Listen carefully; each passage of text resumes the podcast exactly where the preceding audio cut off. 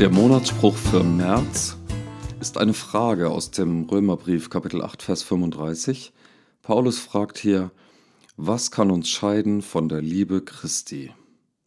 Ja, bei ähm, der Luther-Übersetzung heißt es, was will oder wer will uns scheiden ähm, von der Liebe Christi? Man könnte auch ähm, sagen, was kann uns trennen von ihr?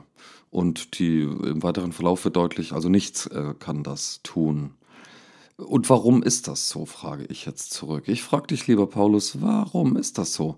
Woher hast du deine Erkenntnis und ähm, wie, wie begründest du sie eigentlich? Wie, wie, wie kommt man darauf, das zu sagen? Denn es sind ja gewisse Reizwörter in dem Text. Das eine, scheiden, trennen, ja. Weil wir das erleben in den Beziehungen, in denen wir stecken. In unserem Leben kommt das vor, Trennung und oder Scheidung, trotz Liebe. Ja, wir, wir erleben die tiefen Gräben zwischen Menschen, zwischen Nationen, Völkern, ähm, zwischen politischen Parteien, äh, zwischen Geschmäckern, alles Mögliche. Ja? So vieles kann uns voneinander trennen. Ja? Ähm, aber von der Liebe Christi kann uns nichts trennen. So behauptet es der Paulus. Aber ich habe trotzdem noch mehr Fragen. Ich habe noch mehr Fragen an dich, Paulus, weil ähm, was meinst du denn hier mit äh, Liebe Christi? Ja, ähm, kann uns denn etwas von der Liebe überhaupt trennen? Weil wer liebt, der, der liebt. Ja, da kann ich nichts dagegen unternehmen, wenn ich geliebt werde. Da kann ich, was weiß ich, als junger Mensch, äh, kann ich gegen meine Eltern aufbegehren und gräben, graben und Welle aufschütten, so viel ich will.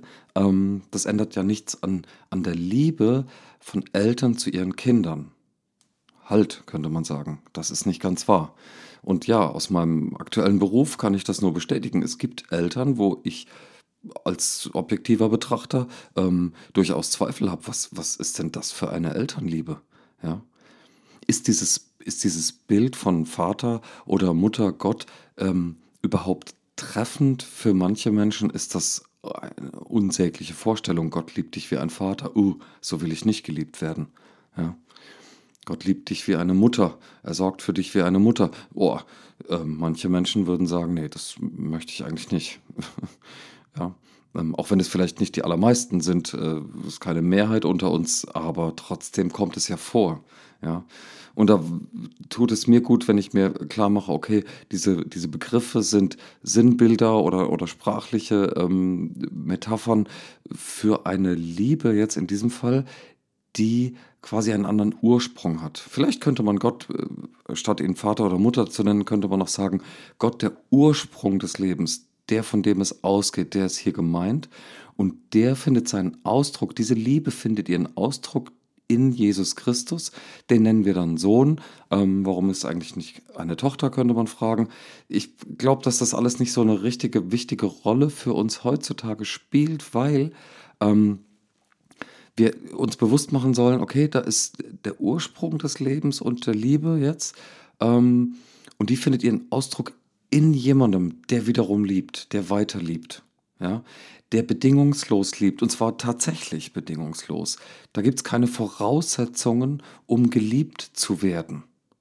Ja, von, von Gott wir haben eine Ahnung davon, weil wir manchmal solche Liebe auch erfahren haben, weil wir solche ähm, Möglichkeiten in unserem Leben schon erlebt haben, dass es das gibt, dass keinerlei Bedingungen gestellt wird für die wohlwollende Zuneigung eines Menschen, ja, die er mir gegenüber hat, zum Beispiel.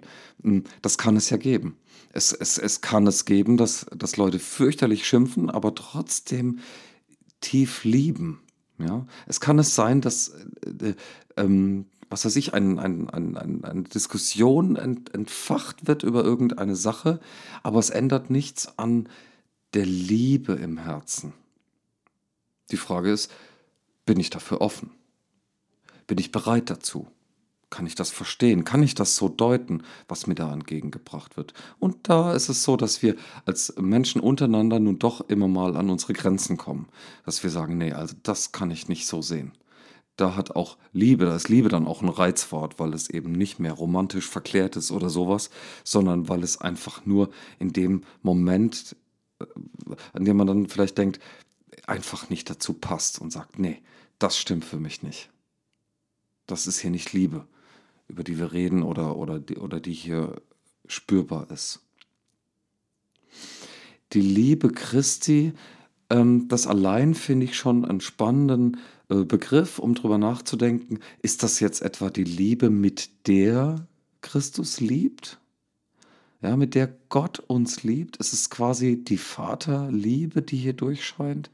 Oder ähm, ist es die Liebe, mit der er geliebt wird?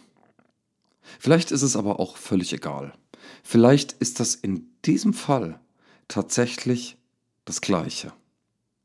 Weil durch Jesus, durch die Ursprungsliebe dich und mich einfach trifft. Okay, aber was ist es dann, was uns davon scheiden könnte? Der Paulus zählt da im Römer 8 so allerlei Dinge auf, Trübsal und Verfolgung und Hunger und Schwert, ähm, alte Begriffe für äh, Situationen, in denen wir unter Druck sind, ja, in denen wir angefochten sind, indem wir ins Zweifeln, ins Grübeln, ins Verzweifeln ähm, geraten. Also all die Dinge, die wir heutzutage jetzt anders vielleicht nennen würden, nämlich ähm, Dinge, die uns traurig machen, wo wir uns im Kreis drehen, wo wir enttäuscht sind, ähm, wo wir gejagt, gehetzt sind von dem Leben, das wir leben oder von manchen Menschen, die uns umgeben äh, oder von den äh, Notwendigkeiten und Bedingungen, in die wir verstrickt sind. All das kann uns derart unter Druck setzen, dass wir an der Liebe zweifeln. Ja, manchmal sogar verzweifeln, weil wir vergessen, was das für eine Liebe ist. Und wohlgemerkt, ich rede hier nicht von der ähm, begrenzten ähm, menschlichen Liebe, äh, wo wir immer in, in, die, in die Not geraten, ähm, dafür irgendetwas tun zu wollen, äh, zu wollen, etwas zurückgeben müssten oder so etwas, ja, wo wir aktiv werden müssen. Denn in dieser Frage von dem Paulus ist ganz klar von der Liebe Christi die Rede. Das ist eine Liebe, die mich und dich erreicht. Es ist eine Liebe, die einfach ankommt. Und wenn er hier unterm Strich in Römer 8 deutlich macht, dass nichts uns scheiden kann, dann spielt es für die Liebe, mit der wir geliebt werden von Gott, gar keine Rolle, ob wir gerade zweifeln oder nicht. Wir können nichts dafür oder dagegen tun, dass wir geliebt werden von Gott. Überlegt euch das mal, ja, zieht euch das mal rein. Wir können nichts dagegen oder dafür tun, dass wir geliebt werden von Gott. Er ist ja selbst die Liebe. Ja? Er erreicht uns. Womöglich hören wir das Angebot nicht. Womöglich hören wir ähm, das Argument nicht. Weil Angebote, Argumente und all diese äh, hübschen Dinge, wo, mit denen wir kommunizieren, wir Menschen, ähm, wie wir Liebe rüberbringen wollen, das ist alles begrenzt. Und damit meine ich, ähm, dass, dass so Liebe eigentlich nicht deutlich wird. Das ist nicht argumentativ zu erstreiten.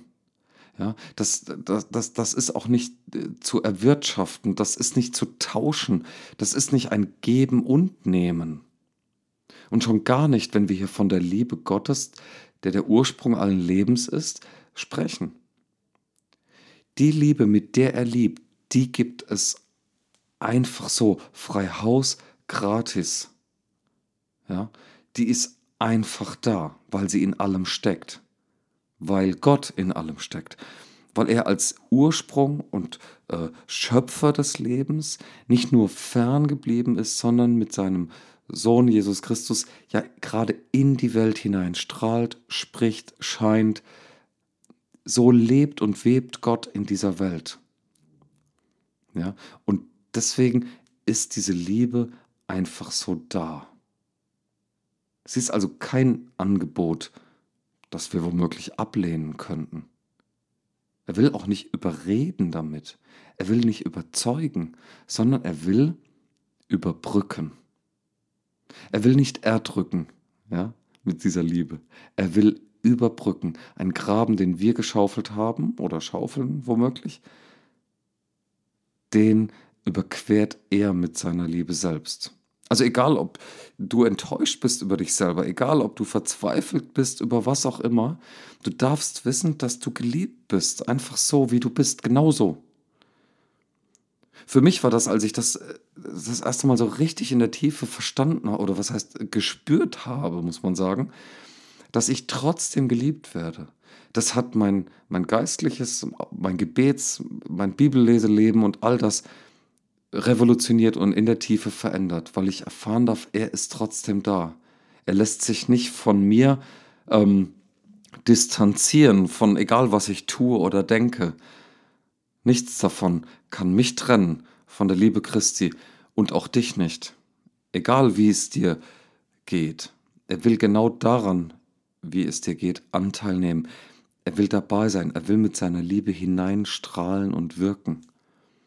Und das wird dein Leben verändern, da bin ich mir sicher. Warum? Naja, ich habe es jedenfalls selbst erlebt. Und wie das dann bei dir passiert oder, oder sich vollzieht oder wie dein Erkenntnisweg da ist, das kann ich ja nicht wissen. Da kann ich mir auch nicht sicher sein. Aber ich bin mir über eins sicher. Er liebt, Gott liebt dich, weil er die Liebe ist. Gott segne dich und Gott segne mich auf unserem Weg der Liebe.